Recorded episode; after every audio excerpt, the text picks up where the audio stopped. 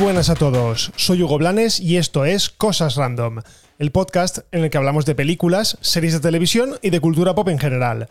Bienvenidos todos y empezamos. Bueno, volvemos a la normalidad, a la teórica normalidad de este podcast, eh, habiendo dejado tras de sí un par de episodios, la mar de interesantes, sobre Friends y lo que fue el mega evento televisivo de la temporada, que fue la reunión de los protagonistas de la serie. Si todavía no los habéis escuchado, pues eh, echadle un ojo, porque ambos episodios, tanto el de María Balaguer como el de Ada Blanes, eh, son súper interesantes. El primero hablando de toda la serie en general, y el segundo hablando única y exclusivamente, bueno, con algún asterisco, única y exclusivamente de la reunión.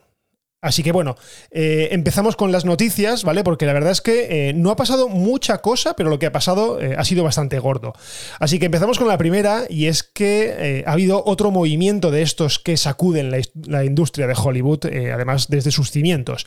Y es que resulta que Amazon, Amazon, la, tradicional tienda de, o, portal de comercio electrónico, ha comprado la productora o la major estadounidense eh, Metro Goldwyn Mayer o la MGM. La del León, vamos, la de toda la vida.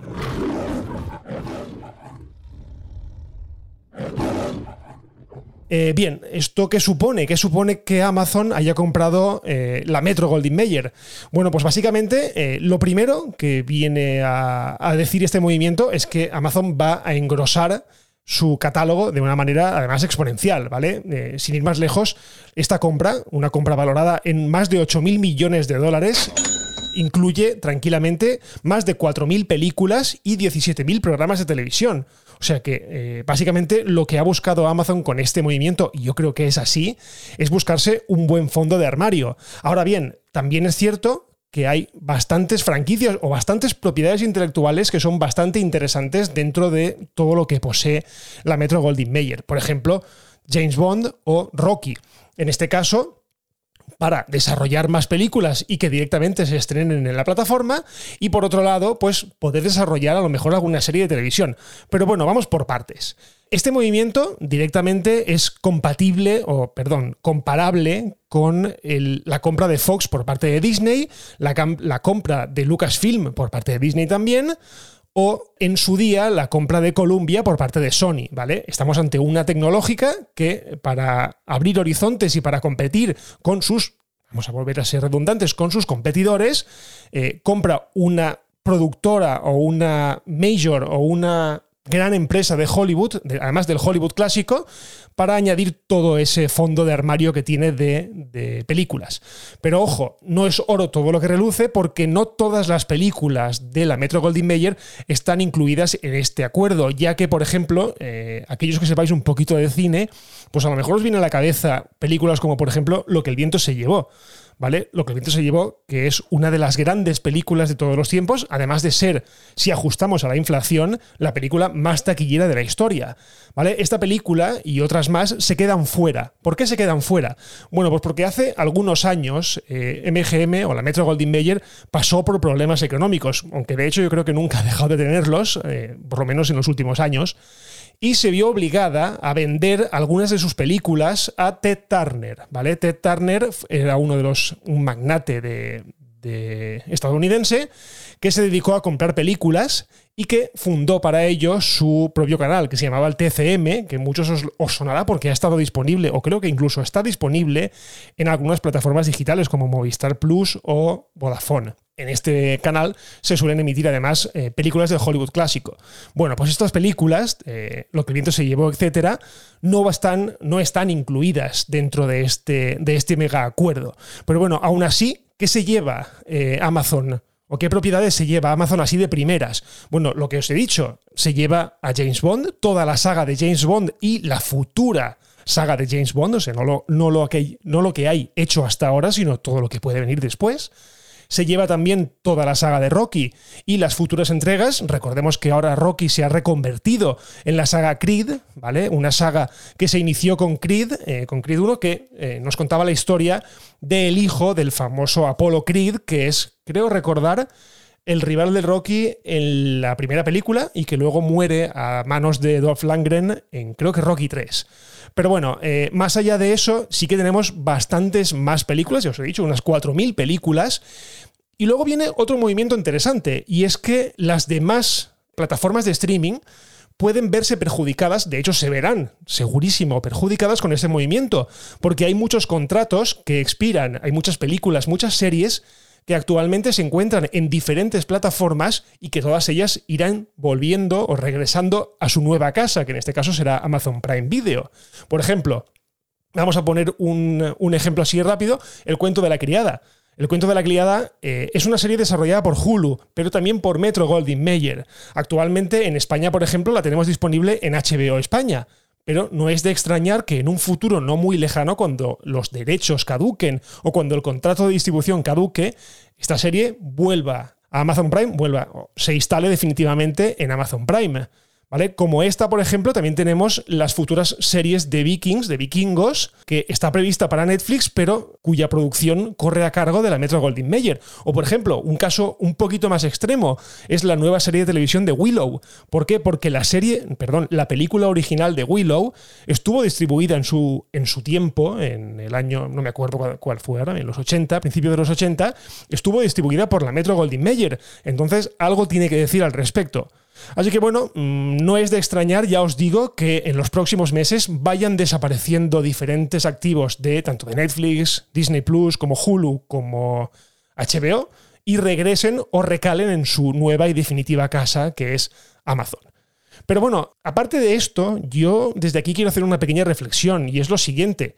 Estamos dejando, o se está permitiendo en este, entre comillas, porque yo no lo estoy dejando, lo está dejando las autoridades, que Amazon se convierta en un verdadero monstruo. Y os explico por qué. Eh, Amazon empezó como una tienda electrónica, correcto. A partir de ahí empezó a expandir su negocio hacia los libros electrónicos. Actualmente, si no tiene el monopolio de distribución de los libros electrónicos mediante Kindle, casi casi, no sé el porcentaje, pero está claro que eh, el formato de distribución del Amazon Kindle, de los libros electrónicos, está muy muy extendido. Después se fue a por el vídeo, lanzó Amazon Prime para competir directamente con Netflix y además se ha convertido en una de las plataformas más premiadas tanto en cine, en los Oscars, como en televisión, con series como por ejemplo como Transparent o películas como Manchester frente al mar. Luego se lanzaron al negocio de la música, ¿vale? Lanzaron Amazon Music y con él también al negocio de los podcasts para competir directamente con Spotify o con Apple Music y Apple Podcast. También se lanzaron al digamos, al mundo del streaming en inicio de videojuegos y luego el streaming global con la compra de Twitch, algo que apuntaba directamente a YouTube. Y ahora, por último, han lanzado Amazon Luna, que es el competidor directísimo de Google Stadia y de Microsoft Xcloud o Xcloud, que es la próxima plataforma de Microsoft eh, de juego en la nube. Por lo tanto, eh, ya os digo, desde que os hago esta reflexión, eh, el pedazo de monstruo en el que se está convirtiendo Amazon es tremendamente increíble, o sea, abarca todas y cada una de las escenas del, entretenimiento. O sea que yo no sé hasta qué punto esto las autoridades van a consentirlo o esta compra al final va a llevarse a cabo, digamos, oficialmente. Pero me está dando mucho miedo eh, este monstruo llamado Amazon. Y sobre todo, ya os digo, ahora en el terreno del audiovisual eh, se está convirtiendo en un referente vamos, de los gordos, entre otras cosas porque recordemos que para el año que viene tienen programada la serie del Señor de los Anillos, un bombazo que les va a traer muchísimos abonados, vamos, lo tengo clarísimo. Y ahora, por ejemplo, la última pregunta. Os he comentado al principio que James Bond estaba incluido, la saga James Bond era uno de los principales valedores de esta compra. ¿Qué pasa con la última película? ¿Qué pasa con esa película que lleva retrasada desde el año pasado? Bueno, la lógica diría que la película se estrenará directamente en Amazon Prime. No lo sé, todavía no hay ninguna confirmación oficial, pero dudo muchísimo, desde aquí, ya os digo, dudo muchísimo que la película pase finalmente por los cines. Está claro que hay un montón de contratos por medio y de que Amazon tendrá que, eh, digamos que negociarlo muy bien, pero yo creo que Amazon tiene su gran bombazo de final de 2021, el estreno de la última película de James Bond en su plataforma. Entonces, ya os digo, mm, yo creo que a partir de aquí eh, la saga de James Bond va a verse exclusivamente en el, en el servicio de vídeo bajo demanda. Y no me extrañaría para nada, además, que ya estuviesen desarrollando algún tipo de serie de televisión como se viene rumoreando, porque está claro que James Bond es un activo que se presta bastante al mundo de la televisión. Así que bueno, tenemos un gran bombazo, tenemos un nuevo eh, actor en este juego de la guerra del streaming o un actor que se ha hecho más fuerte y veremos qué pasa porque esto cada día es más y más apasionante. Bueno, y ahora cambiamos radicalmente de tema y nos vamos a Marvel para variar, pero en este caso no a Marvel, sino a Marvel Sony, ¿vale? Al universo de Spider-Man creado por Sony. Y es que su presidente, el presidente de Sony Pictures, Sanford Panich, ha dicho, o Sanford Panich, perdón, es que ya no sé cómo se, cómo se pronuncia, ha aprovechado una entrevista concedida a la revista Variety para lanzar un poco de luz eh, sobre las nieblas que actualmente existen en esa dualidad que hay entre el Spider-Verse de Sony y el universo cinematográfico de Marvel. Bueno, pues este hombre, el Sanford Panich, o Panich, se ha encargado de decirnos, básicamente, que existe un plan que tras Spider-Man No Way Home, que es la tercera parte de Spider-Man dentro del UCM, eh, digamos que existe un plan para converger ambos universos. Y os cito textualmente lo que ha dicho. Dice, realmente hay un plan. Creo que quizá ahora se esté aclarando a la gente a dónde nos dirigimos y creo que cuando se estrene Spider-Man No Way Home se desvelará aún más. Lo genial es que tenemos una excelente relación con Kevin Feige. Recordemos que Kevin Feige es el manda más de Marvel Studios. Tenemos un increíble arenero donde jugar. Queremos que las películas de Marvel sean enormes porque es genial para nosotros y nuestros personajes Marvel. Y creo que sucede lo mismo por su parte.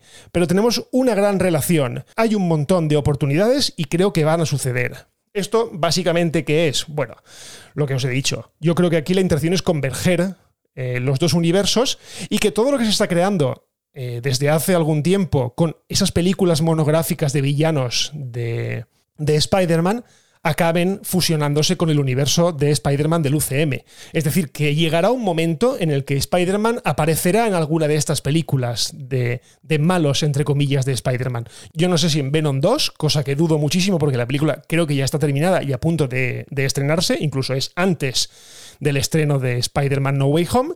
Pero bueno, no me extrañaría que en futuras producciones, eh, ya sea alguna de Spider-Woman o Spider-Girl o alguna de estas, eh, veamos al Spider-Man de Tom Holland o quién sabe, a alguno de los otros Spider-Man dentro de una producción eh, de Sony Pictures. Por cierto, seguimos con Spider-Man porque resulta que sabemos quién va a interpretar a Craven el Cazador en la próxima película monográfica también de este villano del universo de Spider-Man. Concretamente estamos hablando de Aaron Taylor Johnson, que este actor, por si no os viene a la cabeza así el nombre, os diré que ya interpretó a alguien dentro del UCM, concretamente a Pietro Maximoff, al hermano de Wanda Maximoff, a Quicksilver, en la malograda Avengers Age of Ultron, o la era de Ultron, como queréis llamarle. Esto definitivamente cierra la puerta a la vuelta del Quicksilver del universo de Marvel Studios, ¿vale? Normal, o sea, el tío está muerto, muertísimo, y si hemos visto algún tipo de guiño, ha sido hacia el otro Quicksilver, al, Quicksilver del universo de las películas de los X-Men. Por tanto, yo creo que nos deberíamos de despedir del hermano, digamos, del hermano normal de las películas del UCM y centrarnos ya en otras historias, porque a día de hoy, ya os digo, Aaron Taylor Johnson va a ser Craven el Cazador. Y bueno, ¿quién es Craven el Cazador? Bueno, para los que no sigáis los cómics de, de Spider-Man y hayáis visto la serie animada, por ejemplo, Craven es un villano de los más, digamos, más antiguos del universo de Spider-Man. Es un hombre con una fuerza bastante sobrehumana y que tiene la habilidad de controlar a los animales, a ciertas bestias, ya sean tigres, leones, ¿vale? Esto, pues evidentemente, eh, con una finalidad que es hacerle la vida imposible a Spider-Man. Pero bueno, otra de estas películas, ¿vale? Esta va a ser otra de esas películas monográficas de villanos, como ha sido Venom, como será, por ejemplo, Morbius y como será esta de Craven el Cazador. Así que bueno, eh, un actor que la verdad es que me gusta mucho, eh, tiene mucha presencia, tiene un, eh, es muy voluminoso y yo creo que le va perfecto a un personaje que está claro que tiene una pinta así como de Hércules. Y bueno, dejamos Marvel y nos vamos a otro universo de superhéroes y en este caso a un malogrado universo de superhéroes. Y es que la noticia es que Netflix ha liberado de sus contratos a los protagonistas de Jupiter's Legacy. O visto de otro modo, ¿vale? Para que nos entendamos, Netflix ha cancelado Jupiter's Legacy, ¿vale? Tras una única y desastrosa primera temporada. Si os acordáis, hace un par de episodios o tres os estuve hablando de esta serie, os la comparé con la que para mí era la serie buena de superhéroes eh, de la actualidad, que era la de Invincible, de Amazon Prime. Y bueno, ya os pinté que la serie era muy, muy mala. A mí me pareció muy, muy mala. No he leído los cómics originales, pero por lo que he leído por ahí, eh, la serie en la que se basa es bastante solvente y bastante interesante. Y la serie era o ha sido todo lo contrario, ¿vale? Ha sido un bodrio de serie eh, que no había por dónde cogerla, con trajes que rozaban el ridículo y con tramas que la verdad es que no interesaban a prácticamente nadie. Así que, bueno, es una lástima porque Netflix ha hecho lo que mejor sabe hacer, que es coger algo que mola y joderlo. ¿Vale? Así de claro. Porque cuando se anunció todo esto de que Netflix había eh, firmado un acuerdo con el Miller World, con el universo de historias de Mark Millar, lo último que nos esperábamos es que el primer producto de esta fusión o de esta unión fuese esta mierda de serie.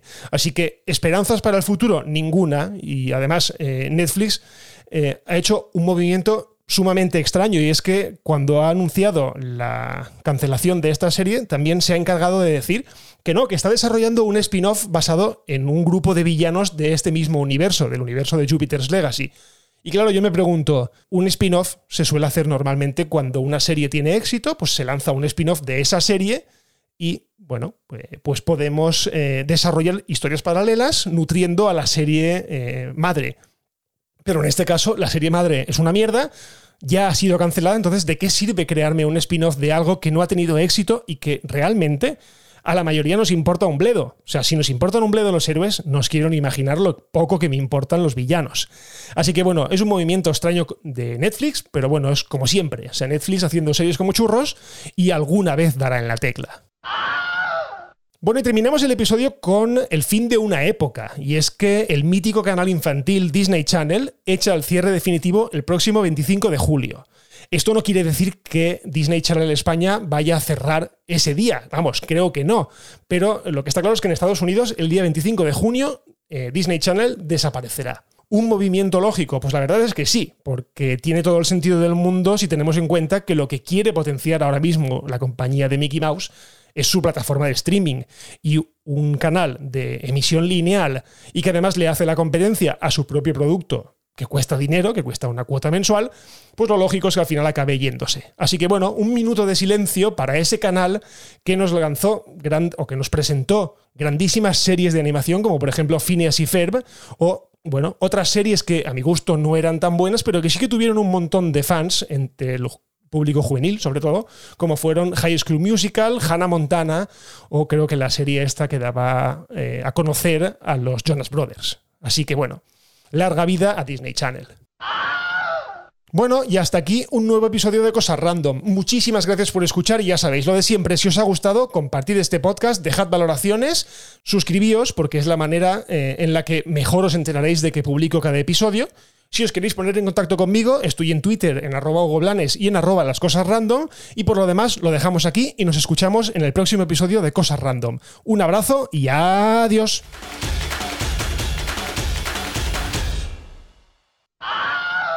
Bye bye, hasta otro ratito, ¿eh?